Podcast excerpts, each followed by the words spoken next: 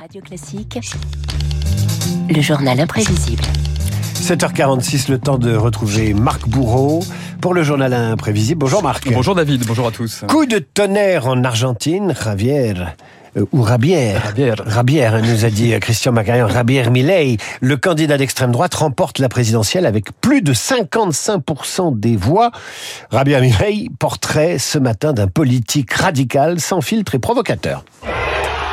Et vous entendez là, David, l'ambiance cette nuit à Buenos Aires pour la victoire de celui que l'on surnomme le Trump de la Pampa. Javier Milei se présente désormais comme le sauveur de l'Argentine. Aujourd'hui commence la fin de la décadence en Argentine. Aujourd'hui, nous commençons à changer le chemin que nous n'aurions jamais dû emprunter. Cela ne pouvait pas se terminer autrement.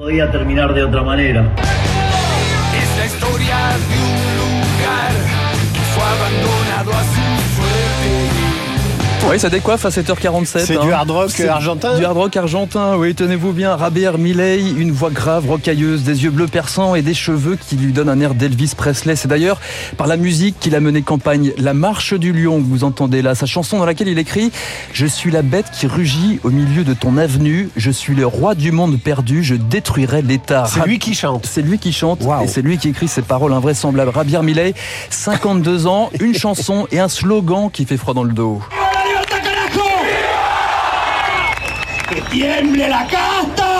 Vive la liberté et tremble la caste. L'ultra-libertarien a bâti son personnage comme un adversaire viscéral de l'État.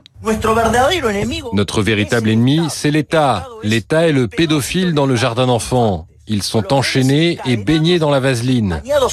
Voilà, des mots extrêmement crus, outranciers, comme sa campagne et son programme résumé par un bruit. Vous l'avez bien entendu, David, un bruit de tronçonneuse qu'il promène de meeting en meeting. Rabier Millet veut détruire à la tronçonneuse la Banque centrale, supprimer le peso et réduire en miettes tous les ministères. Ministerio de Cultura, afuera. Ministerio de Ambiente y Desarrollo Sostenible. Une campagne à coups de vidéo choc et des propos invraisemblables sur la criminalisation de l'avortement, sur l'autorisation des ventes d'armes dans un pays frappé par une inflation à trois chiffres, où près d'un Argentin sur deux vit sous le seuil de pauvreté. Pour régler ce problème, Javier Milei propose d'ailleurs de supprimer les aides sociales et de légaliser les ventes d'organes. Combien de personnes meurent en Argentine chaque année? Bueno, más de 300. Plus de 350 000. Ils sont tous des donneurs potentiels. Créons un mécanisme de marché d'organes pour réduire ce problème. Voilà, c'est voyage au bout de l'enfer un petit peu en ce moment. Je lui, je lui offre un cerveau, moi. Voilà, c'est ça. Javier Millet, et c'est pourtant un économiste respecté, David. Un travail dans une société aéroportuaire fasciné par Donald Trump, par, par, euh, Bolsonaro, mais aussi par une ancienne première ministre britannique. Margaret Thatcher, celle qui avait déclaré la guerre à l'Argentine en 1982. Mais sa vraie source d'inspiration, son vrai moteur, ce sont les chiens. El rosa es Milton por Milton Friedman. Voilà, cinq chiens nommés chacun du nom d'économistes libéraux comme Milton, qui s'appelle Milton comme Milton Friedman ou encore Robert Lucas, tous héritiers de Conan, son premier mastif anglais avec lequel il continue de dialoguer. Conan tiene. Conan a toujours été là dans les moments difficiles. C'est le seul avec ma sœur qui ne m'a pas trahi. Voilà pour cet C'est sympa pour la sœur. invraisemblable pour cet adepte du spiritisme. La fin justifie tous les moyens. Javier Milei adopte rapidement un ton populiste et se fait rapidement connaître grâce à sa loterie nationale. Hola, Jonathan. A ver, a ver, a ver. Javier, querido. ¿Qué haces, Jonathan? Te ganaste las 370 lucas. Et voilà, en direct sur les réseaux sociaux, il fait gagner chaque mois son salaire de député lors d'un tirage mensuel. La formule fait mouche. Javier Milei, ultra populaire et ultra populiste, séduit une population qui ne parvient pas à se remettre de la crise du Covid. Bien sûr, il reste beaucoup à faire. Ils détruisent le pays depuis 70 ans. Cela ne peut pas être réglé en un jour. Mais le plan est clair.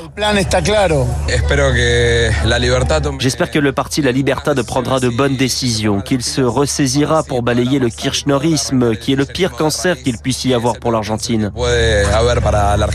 Javier Milei passionne, il déconcerte aussi. Todos nos empezamos a preguntar realmente si está bien. Comme ces journalistes, comme les alliés politiques de Milei, franchement refroidis par des séquences de plus en plus étranges, comme cette prestation catastrophique sur un plateau télé le mois dernier. ¿Podemos pedir que termine el murmullo detrás de cámara? Est-ce que je peux vous demander que les chuchotements cessent derrière la caméra? Parce que c'est très difficile de s'exprimer quand autant de gens parlent comme ça. Si je fais une erreur dans mon raisonnement, on va me détruire publiquement et personne ne dira qu'il y avait derrière moi des murmures qui me tuent. Y nadie va a decir que atrás había un murmullo que me estaba matando. Javier Milei qui entend des voix donc en direct à la télé. Javier Milei, c'est aussi un autre surnom, David. El Loco, le fou. Le fou est-il saint d'esprit se demande encore le pays ce matin. Une certitude, l'Argentine, depuis cette nuit, entame son grand saut dans le vide.